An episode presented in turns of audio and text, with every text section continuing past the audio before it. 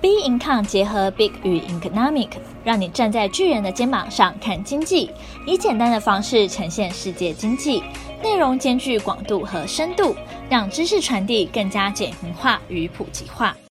各位听众好，欢迎收听本周全球经济笔记。欧美经济强劲复苏，美国让步全球最低公司税率，美韩强化疫苗半导体合作。欧美经济强劲复苏，欧美国家受惠新冠疫苗接种顺利，经济活动纷纷陆续重启。从五月的经济数据可看出端倪。美国五月综合采购经理人 PMI 指数从四月的六十三点六攀升至六十八点一，服务业 PMI 也从六十四点七跃升为七十点一，制造业 PMI 从六十点五升至六十一点五。以上三个数据都写下有史以来最高纪录，呈现强劲的扩张。欧元区整体经济在五月的成长速度创下逾三年来之最，同时欧元区五月综合 PMI 指数从四月的五十三点八升高至五十六点九，写下二零一八年二月以来最高纪录。其中带动综合 PMI 创新高的原因，是因为服务业。服务业 PMI 劲扬到五十五点一，为二零一八年六月以来最高。反观制造业，则从前一个月的六十二点九略降至六十二点八，可看出欧元区服务业强劲的复苏。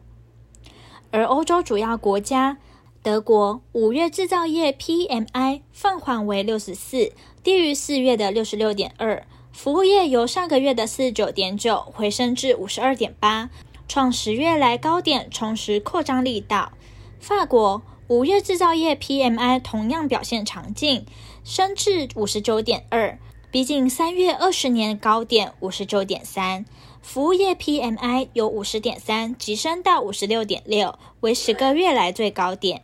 皆表示活动成长加快。随着欧元区继续松绑疫情带来的限制，商品和服务需求正以十五年来最快速飙升。带动订单积压数和国内外市场需求持续回升，强劲增长势头将延续至整个夏天。在经济持续重启下，欧洲、美国商业活动扩张力道强化下，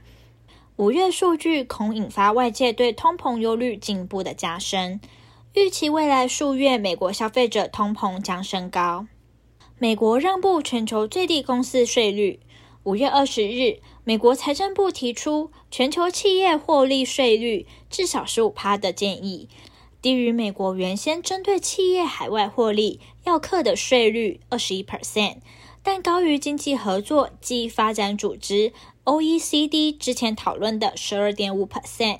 显示美国在跟 OECD 主导的国际对全球企业获利税率的谈判中有所让步。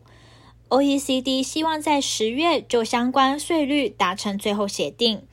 OECD 希望夏季时让各国在企业税率上达成协议，避免像 Google 母公司和 FB 等大企业把获利转移到税率较低的国家，导致各国每年税收损失合计高达两千四百亿，导致各国每年税收损失合计高达两千四百亿美元。拜登最初提议是把税率从二十一 percent 提高至二十八 percent，是二点二兆美元基建支出计划一部分。但包括英国等国家认为这税率太高。美国财长耶伦在四月提出，美国企业获利最低税率为二十一 percent。尽管法国和德国支持税率在二十一 percent，但其他国家仍希望能有更低的税率。OECD 之前讨论的税率是以十二点五 percent 为主，跟爱尔兰税率一样。过去爱尔兰因税率偏低而吸引不少美国科技龙头把海外获利转移到当地，引发美国政府不满。因此，美国财政部公告才提到，必须多方努力消除公司税竞争和公司税基侵蚀的压力。财政部强调，十五 percent 是底线，应继续积极讨论，力争更高的最低税率。美国政府也主张，全世界一百家左右的超大企业需对营收产生所在国缴纳更多税。不过，在执行力、争议解决方式及贫穷经济体能不受益等方面，仍面临诸多问题。对于美国在税率上的让步，德国财长肖兹认为这是一大进展，法国财长勒梅尔也认为这是好的妥协方案。美韩强化疫苗、半导体合作。五月二十一号，美国总统拜登与韩国总统文在寅在白宫举行美韩领袖峰会，这是拜登上任后首度面对面会谈。拜登在记者会上宣布，由于美韩两军接触频繁，出自安全考量，美国将为五十五万名韩国士兵接种新冠疫苗，并提供新冠疫苗援助，建立疫苗全面伙伴关系。美方将疫苗研发能力与韩国的生物制药技术相结合，以扩大疫苗生产，渴望为亚太地区的疫苗供应做出更多贡献。经济合作，两国将携手建立半导体、汽车电池与医药品等相关供应链。韩国四大企业在美国投资三百九十四亿美元，主要集中在半导体及电池产业。外交，双方聚焦于北韩议题，以及誓言维持印太地区的和平与稳定，并强调维护台海和平稳定的重要性。NVIDIA 宣布股票一拆四。五月二十一号，绘图晶片大厂 NVIDIA 在官网宣布，为降低投资人与员工的持股门槛，董事会已同意一股拆四股的股票分割计划，后续仍待股东批准。NVIDIA 在 AI 领域有强大的竞争能力，其软体最佳化晶片以及在资料中心有巨大的获利潜力。目前，NVIDIA 市值远远超过半导体巨头 Intel，受惠于高效能运算 HPC、资料中心、AI 等领域快速成长，带动 GPU 需求暴增。加上2020年推出的 RTX 30系列，被大批的挖矿玩家采购。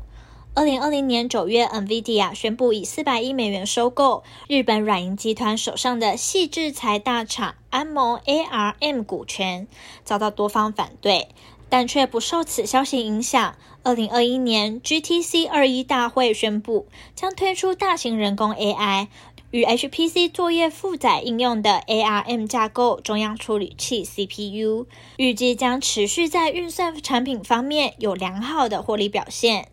NVIDIA 当天开盘股价大涨近四 percent，白银一年内飙涨七十四 percent。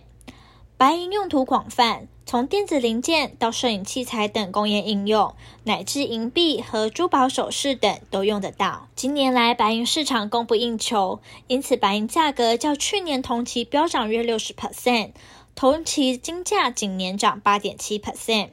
尽管银价一年来已大涨，但市场认为，在全球经济重新开放之下，银价可望继续涨。根据银学会的数据，其高导电性和耐用性使其具有工业和技术应用。几乎所有计算机、手机、汽车和家用电器中都含有白银。该协会的数据显示，到二零二一年为止，需求量已经超过了半贵金属的供应量。